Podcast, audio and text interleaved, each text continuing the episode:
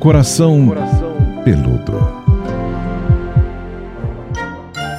Olá, bem-vindos ao Coração Peludo, esse podcast do conteúdo Eva Jovem Pan, sempre aqui com a psicóloga Pamela Magalhães. Tudo bom, Pamela? Tudo bem, querida. Está com seu coração batendo? Ai, o meu bate demais. Quando a gente se encontra, então, que eu vou tirar as dúvidas da vida. Então, eu quero saber se você que está escutando tá com seu coração assim, bem equilibradinho, tá batendo muito rápido, ou está muito ansioso, ou tá muito angustiado. A ideia é ajudar. É, e quem tem dúvida pode procurar a Psipamela lá no Instagram, arroba Psipamela. Pode mandar para ela seu áudio, Por pode favor. mandar para ela sua mensagem. A gente tá printando as dúvidas Isso. para fazer um mutirão de dúvidas aqui no Coração Peludo. Maravilha. Você já manda lá, é para o coração peludo que a gente traz para cá. Você também pode deixar ali no perfil do arroba Eva Jovem Pan, ou até para mim, vai a gente bater um papo lá nas redes sociais, arroba Paulinha Carvalho JP. Vamos começar o podcast de hoje, porque eu sei que a gente vai ajudar muita gente. Meus sentimentos.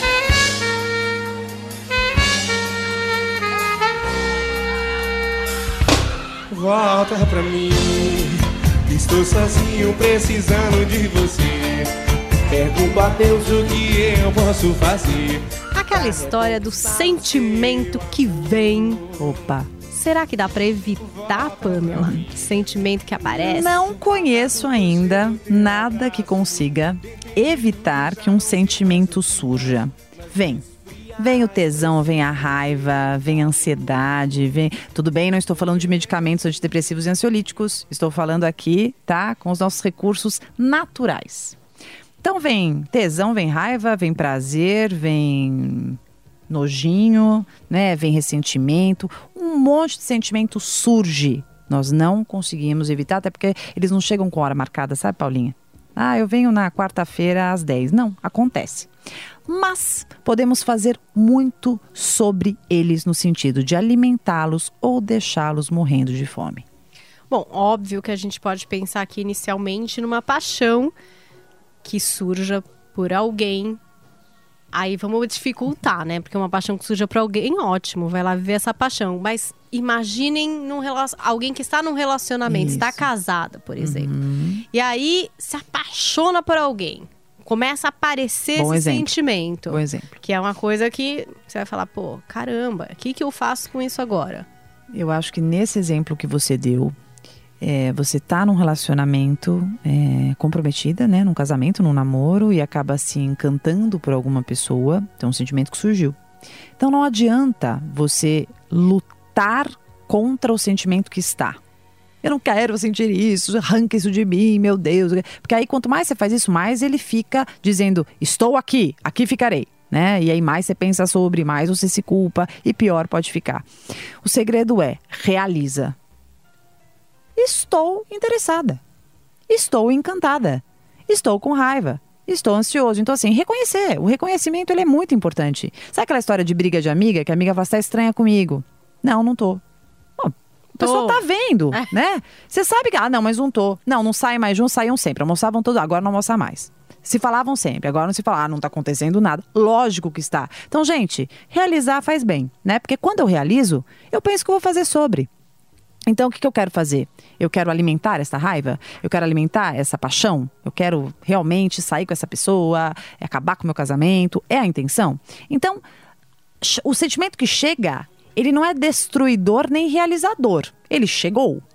O que vai, o que vai realmente depender, né, da- do desenvolvimento ou não disso, é a tua atitude sobre.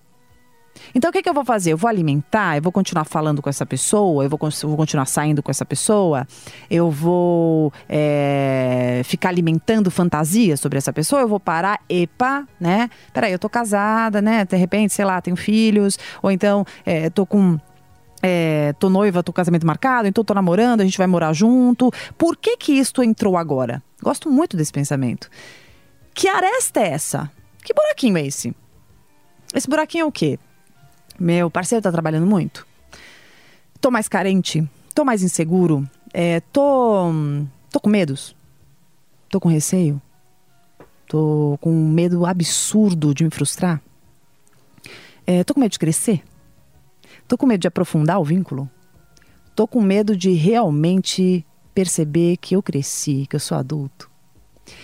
Então, quando você começa a repensar e refletir sobre isso, você pondera. Caso contrário, você age de uma forma completamente irresponsável com a própria situação. Você pode mais para frente, em função de uma impulsividade, se arrepender. Tudo porque você não parou e não usou o bom senso, não ponderou. Por isso que eu insisto, falo, repito 500 mil vezes, quantas vezes forem necessárias. A maturidade emocional, ela é mãe, gente. Ela é assim, de uma utilidade pública absurda.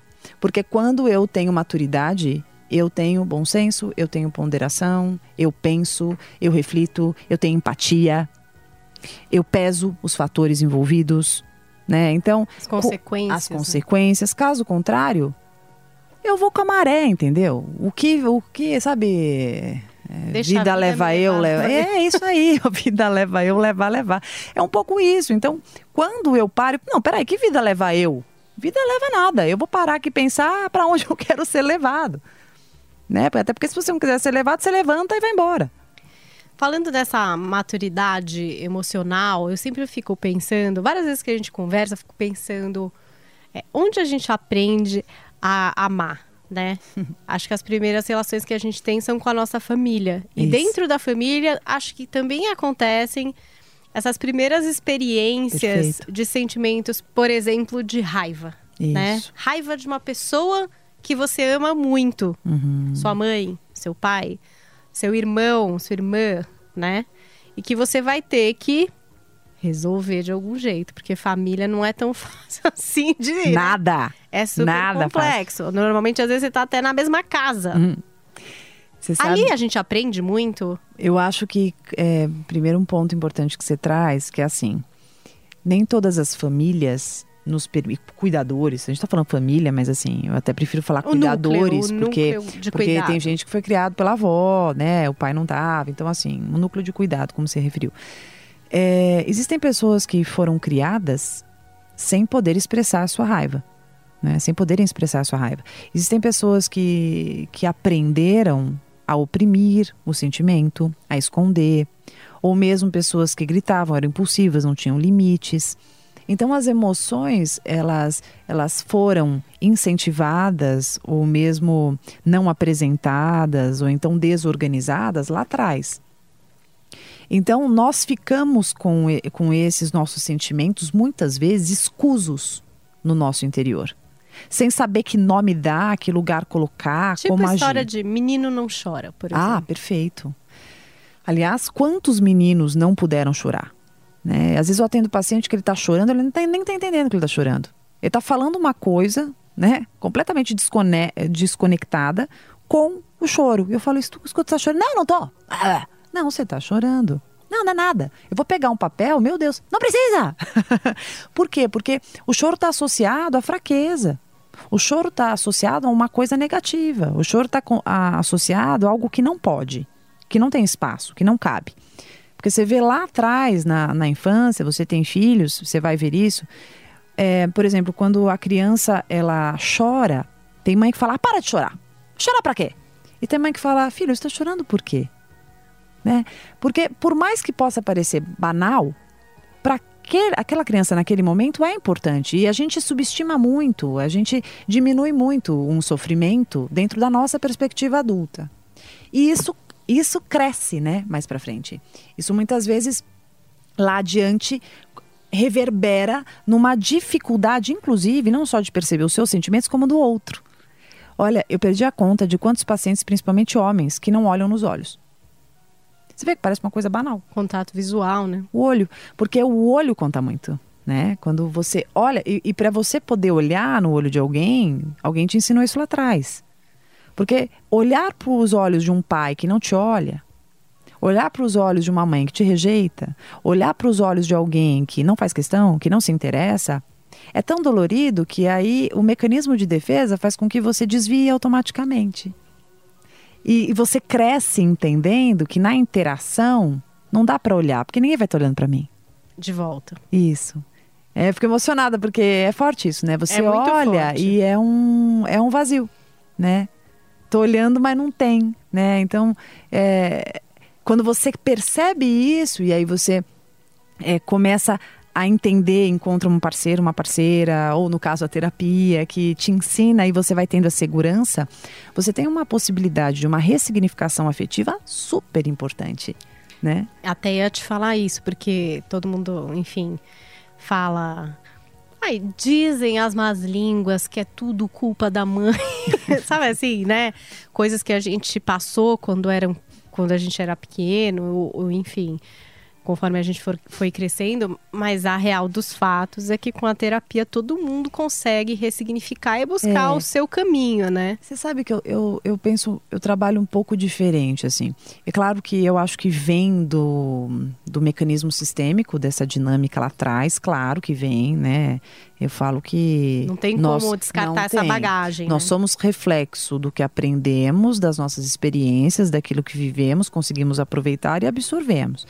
Agora, eu ficar achando culpado, né? Eu vejo paciente lá com 50 anos culpando o pai. Eu sou assim, meu pai. Bom, gente, mas então se eu fosse escutar esse pai, ele ia dizer que ele é assim por causa do pai dele. Aí não tem fim, né? Ficar um jogando pra culpa lá para trás. É, eternamente para aquela árvore genealógica, né? Foi ele, foi Porque ele, foi Adão. ele. Porque Adão, mas na verdade foi Adão, que naquela é. hora, na maçã. Então, ao invés da gente alimentar isso, buscar o culpado, vamos entender e realizar quais são os reflexos no nosso mecanismo para tentar melhorar. Eu vou te dizer mais, às vezes existiram alguns perfis aí do teu pai, do da tua mãe, que não foram muito legais lá no passado, mas no final das contas conseguiram desenvolver em você e influenciaram o desenvolvimento de recursos que são super úteis na tua vida. Né? Então, às vezes, uma pessoa que teve um sofrimento de uma negligência afetiva pode desenvolver uma independência. Ah, mas não é bom, não estou dizendo que é bom. Foi péssimo mesmo. O bom é ser amparado, o bom é ser acolhido, o bom é ser respaldado, claro que sim. Mas a gente também tem que pensar que agora, bom, então eu, eu sou independente. Qual é a minha dificuldade? Minha dificuldade não está muito nisso. Minha dificuldade está que eu não estou conseguindo olhar para o meu parceiro, não estou conseguindo confiar nesse vínculo. Então, essa ressignificação vincular é muito importante, né? Que, é, que eu acho que é uma temática para a gente trazer em outro momento, que é a questão do apego, né? O quanto eu consigo confiar nessa ponte para é, amar para ser amado. Né? Uhum. Agora, é, nessa questão desses relacionamentos familiares, né, onde você tem muitas situações de conflito, né, principalmente entre gerações, os mais jovens com os mais velhos e tal. É, como ajudar esses sentimentos a equalizarem ali, né? Como um pai lidar com um filho que está dando problema. Porque no relacionamento você deu aqui essa dica de você não cultivar, pensar sobre aquilo, o que é que você quer exatamente. É a mesma coisa? Eu acho que a questão do, dos sentimentos que surgem, acho que quando você fala de pai com filho, me vem aquela ideia de que assim, não posso ter raiva do meu filho, né? Ah, não posso ficar irritado com meu filho, não posso ter ressentimento com meu filho. Não e do filho, muito assim. também com o pai, né? É, Ele filho... tem dificuldade. Filhos então, têm dificuldade em, por exemplo, enxergar erros nos pais, às vezes. Ou então muitos erros, né? Ou só erros. Ou muito crítico. Então, primeiro assim, vamos respeitar as emoções que sentimos. Eu gosto muito de falar sobre essas emoções. Você não precisa ser tão literal, né? Filho, tô com raiva de você. Não, não precisa ser assim, mas. Nossa, filho, você sabe que isso. Aliás, uma dica, gente, muito boa que eu lembrei para você que é mãe, para quem está escutando, que quer ser, ou então que já é mãe, pai, vó, seja o que for, professor. Cuidado muito quando vocês se referem a algo dando um título e referindo ao indivíduo com aquele nome, do tipo: Nossa, que burro. Você é grosso. Você é agressivo para criança, para pré-adolescente, para adolescente. Você é idiota. Sabe aquela história de você não faz nada certo? Quando eu rotulo e eu aponto e direciono, eu estou nomeando. E se eu sou um cuidador, se eu sou pai, se eu sou mãe, se eu sou vó, se eu sou tio, tia, se eu sou professor, seja o que for, gente, isso tem uma repercussão para criança, para adolescente, gigantesca. Porque se você é meu cuidador e você diz isso sobre mim, é porque eu sou, né? Porque a criança, ela tem sim a sensação que e óbvio, né? Que você, que é grande de fora, você forte, incrível, você sabe tudo. Então, se você está falando que eu sou um lixo, que eu não sei, que eu sou burro, que eu sou incompetente, que eu sou mal educado, é porque eu sou. E aí, justamente aquilo que te incomoda, viu, mãe, viu, pai, viu, professor, aquilo, gente, parece que se torna a criança ou o adolescente. Ele veste essa camisa, porque ele está numa fase. Se alimenta o, o monstrinho, o Total, sentimento. ele está numa fase de desenvolvimento da personalidade, daquilo que, ele, daquilo que ele é. Então, se você conta isso, então você pode ferir uma autoestima, você pode deturpar uma personalidade com esse comentário. Então, o que, que você faz na hora que você fala da emoção? Ao invés de você falar você é isso, você pode dizer: Nossa, você sabe que isso que você me falou me magoou muito? Você sabe que quando você faz isso, eu fico muito triste? Veja, você está mostrando a ação, você está direcionando que a ação não foi legal e está contando como você se sentiu, porque só você sabe como você se sentiu. Então, você sabe que quando você mente para mim, isso me deixa muito chateado? Você não está chamando ele de mentiroso, você está mostrando a ação. Você sabe quando você não me cumprimenta, ao invés de falar que é mal educado, né? Quando você não me cumprimenta, eu me sinto invisível aqui e sinto que você não gosta de mim. Então, quando você age dessa maneira, você mostra a ação. Porque quando eu falo da pessoa, é como se ela não pudesse mudar. Quando eu falo da ação, se ela deixar de fazer aquela ação, tudo Da pode situação, tudo né? pode melhorar. Isso. Poxa, quando você faz isso, Isso. é uma coisa egoísta. Você pode fazer Isso. diferente. Isso. E, e sempre coloque em você, não é você que está falando? Você que sente. Ia falar uma coisa de situação de raiva, de mãe com filho, eu acho que até dentro dos relacionamentos. Às vezes a raiva vem e muita gente fala besteira nessa Opa. hora. Alimentada por esse negócio, fala o que quer o que não quer. Vai longe demais para depois se arrepender. E é isso que eu falei de que a gente não pode evitar que um sentimento venha, mas a gente pode administrá-lo. Então, controlar a impulsividade. Achar que pode falar tudo que vem na cabeça, ah, porque é irmão. Ah, eu falo o que quero, é minha irmã mesmo. Gente, é o maior erro do mundo. Como assim é meu irmão mesmo? Porque irmão não tem sentimento? Irmão não pode ficar triste com você? Irmão não pode ter, ter raiva? Irmão não pode ter um, um rompimento de alguma coisa aqui dentro? Então, vamos escolher o que falamos, vamos escolher como falamos, vamos escolher o que é importante não falar, né? Eu acho que isso é fundamental. Nossa, o que é importante não falar Não é uma falar. coisa importante de entender. Tipo, aonde Aliás, uma dica eu não vou cruzar. Essa dar- linha eu dar não um- vou cruzar. Vou te dar uma dica aqui, Paulinha, aí para quem está escutando, muito importante. Você quer ser sincero? Você quer ser honesto? Você quer ser franco, amigo? Que lindo. Mas nunca se esqueça que ali, ali há uma pessoa que tem vaidade. A vaidade faz parte da gente. E você não ter respeito com a vaidade do outro, expô-lo, dizer algo que fira, falar alguma coisa que vá fragilizar o indivíduo, colocar para baixo, pegar um ponto fraco, porque as pessoas mais próximas de nós são as pessoas que mais podem nos ferir. Porque Que tem mais sabem. acesso, né, a tudo. Putz, grila, tem informações assim absurdas. E usar isto, isso para fazer uma crítica, uma crítica agressiva, destrutiva, ou mesmo colocar na hora da raiva um ponto ali frágil, eu acho que isso é uma covardia muito grande. Aí fica muito difícil de reparar. Bom, então na hora que bater aquela raiva, tá numa Segura a onda. É melhor falar, vamos conversar daqui a pouco? Acho ótimo. Tem que, né? Nossa, que lindo. Ó, eu vou respirar. Faz assim, quando- se você é uma pessoa impulsiva, te dá uma aquela calma, conta até 10, sabe? Sai do carro, vai ouvir uma música, desce do elevador, vai lá, sei lá, vai olhar pro sol, olhar pra lua, depois você volta e aí você, vo- você conversa. Porque se você deixar os ânimos, a flor da pele, falarem por você, possivelmente falarão coisas que você vai se arrepender depois. E arrependido depois. Você criou um sentimento nessa outra pessoa, provavelmente uma mágoa ou até uma raiva de volta. Isso. Como que a gente faz para reparar danos nessa área do sentimento? Eu acho que primeiro a gente tem que respeitar as consequências dos nossos atos. Isso é grande.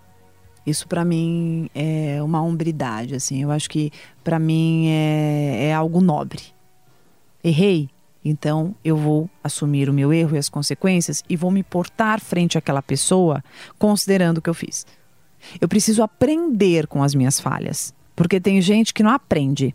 Faz, passa por cima e é reincidente, faz de novo.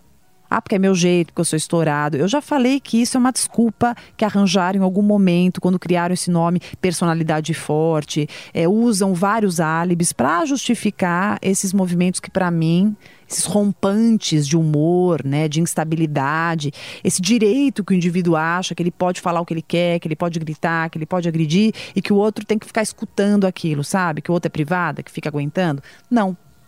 Então fez, se conscientize e assuma as consequências. Ah, mas, mas como vai ser? Não sei. O outro pode não aguentar. Pode ser irreversível. Ai, Pamela, que horror. Gente, mas é. Tem coisa que é irreversível. Tem coisa que é reversível. Depende, depende de quem é, depende do que você falou, depende do que você fez. Cada um tem um recurso. E é, você até começou aqui a nossa conversa falando do nosso estado natural, né? Raiva, enfim desejo, várias coisas que podem acontecer, sentimentos que podem pintar. E a gente está vivendo essa era de muita ansiedade, é, de ansiedade que às vezes precisa de remédio para conter, né? Uhum. Ou de grandes tristezas, fases que as pessoas passam de real depressão, assim, ou por um momento pontual, uma perda, alguma coisa do tipo, ou por um estado mesmo químico, né? Acontece, é, é, difícil até de julgar esse negócio de depressão, porque quem nunca passou por uma depressão não consegue entender do que, que as pessoas estão falando exatamente, né? Porque uhum. todo mundo sabe que é uma tristeza, mas a depressão é uma outra história. E esses tipos de sentimento são doenças, né? Primeiro é, que assim, um quando você, quando você fala. diferenciado. É, para mim, doenças psíquicas são doenças é que são, são invisíveis a olho nu. Então as pessoas desconsideram. Aliás, vale esse tema para falarmos aqui, porque é grande.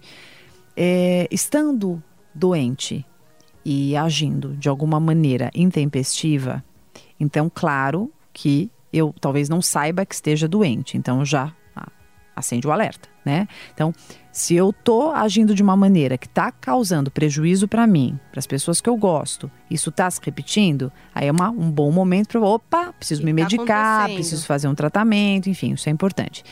Mas eu acho que mesmo que você esteja doente, você não pode usar isso como um álibi. Existem pessoas que não se tratam, falam que, que estão doentes, ou então se tratam, mas talvez não estejam é, tendo o resultado saudável que poderia ter, colocam toda a responsabilidade do tratamento no remédio e não modificam atitudes. Porque é tem... É interessante isso, né, Pamela? Super. Porque o remédio, ele muda a química. O remédio equilibra. Atitude, isso. Isso é o indivíduo. Eu costumo dizer no consultório super. Ah, você tá depressivo, vai tomar remedinho? Sim né? Vai no psiquiatra, ele vai te prescrever. Aqui a gente vai trabalhar conduta, a gente vai trabalhar postura, atitude, extinção de comportamento, revisão, reajustes. Existem pessoas que, ah, eu, eu sou assim porque eu, sou, porque eu tô depressivo. Gente, tudo bem, você está doente, eu acho que tem questões aí que influenciam, mas uma vez medicado, cadê o teu esforço? Você precisa fazer alguma coisa movimentos. Depois que você tiver medicado, você pode sim fazer movimentos. Eu concordo que quando você está adoecido, é muito difícil fazê-los não dá vontade, não dá, você nada, não tem estímulo de nada, né? Você pode, por exemplo, ficar muito irritado, né? Que é uma característica da depressão que as pessoas desconhecem. Então você pode estar tá, assim sem tolerância para nada e qualquer coisa você estoura. Então, uma vez, duas vezes e aí começa a tratar, ótimo. Mas tem gente que fica assim muito tempo e aí vai colecionando desafetos. Tipo, eu sou assim. É, eu tenho muito medo disso. É, sou assim, serei sempre assim, esse é meu jeito. Você, sabe esses argumentos? Você me conheceu assim, você tem que me aguentar. Ah, porque eu tenho depressão. Tem gente que veste essa camisa. E aí parece que isso se torna um álibi relacional, porque a pessoa tem dificuldades de relacionamento e vai se apoiando nisso. Gente, depressão é uma doença, mas ela é tratável, tá? Você toma uma medicação, você pode fazer um acompanhamento psicoterápico em conjunto e você melhora muito se assim você quiser. E além do tratamento da psicoterapia, vontade de melhorar. Ah, mas eu não estou conseguindo, mas eu estou com vontade de melhorar, por exemplo. Né? Então, acho que não se esqueçam que além do remédio, além da psicoterapia, tem que ter uma poção sua, né? Contribuindo para isso. Nossa, são inúmeros, então, sentimentos que podem pintar na nossa vida. A gente muitos, tentou tratar de alguns aqui. um que você não espera, quando você já está num relacionamento firme, de repente é acometido por uma paixão, os sentimentos em família que, enfim, surgem ali de raiva, né, de ódio, esses sentimentos que podem machucar. Eu posso dar uma dica última? Dá, é, óbvio que olha eu vou anotar só, aqui. Por favor. Quando um sentimento surgir na sua vida, receba-o. Se a tristeza bater na tua porta, abra a porta para que ela não precise bater tanto, esmurrar e acabar estragando toda essa tua porta. Receba. Puxe uma cadeirinha, converse com ela. Deixa ela te contar tudo que ela precisa, conte para ela também. Acertem tudo que vocês precisam acertar. Essas contas precisam se acertar, serem acertadas. Depois disso, não ofereça um quarto, não coloque toalhinha, sabonetinho, não mime muito para que ela não fique por muito tempo, mas que ela fique o suficiente para que juntos vocês consigam acordar alguns sentimentos aqui dentro, para que vocês consigam acalmar algumas emoções aqui. E que mais estruturados ela entenda que não tem mais nada a fazer aí e vá embora assim com todos os sentimentos que insistam em chegar na sua vida. Se forem bons, que fiquem por muito tempo. Se não forem muito bons, que acertem as contas contigo e perna essa- para quem tem. Essa racionalizada, né, Boa, Pamela? boa. Sem agindo, agir na febre. Isso. Não briga negócio. contra, não briga contra. Entre em acordos, converse com sentimentos, veja o que é melhor. Nós podemos fazer isso sempre. Com certeza vocês devem ter aí as suas perguntas, as suas considerações, suas histórias. E a gente está no Instagram pronto para receber, porque quem sabe não vira tema aqui para um próximo Coração Peludo. Arroba Psipamela no Isso Instagram. no Instagram. A Pamela também tem um canal no YouTube. Isso no YouTube, gente, é Pamela Magalhães Psicóloga. Tanto no Instagram, arroba psipamela, ou no YouTube, ou no meu e-mail, contato, arroba pamelamagalhães.com.br. Vocês podem mandar sugestões de temas que eu e a Paulinha vamos amar e vamos falar aqui. Pode deixar também lá no arroba Eva Jovem Pan no Instagram, que é o Instagram do Eva. Pode mandar um blá para mim também ali, arroba Paulinha Carvalho JP. Estaremos recebendo as dúvidas. A gente vai fazer uma edição especial do Coração Peludo só de respostas às perguntas de vocês. Se você não quiser se identificar, coloca lá um nickname para a gente poder é, falar, para você Pseudônimo. perceber qual que é a sua pergunta.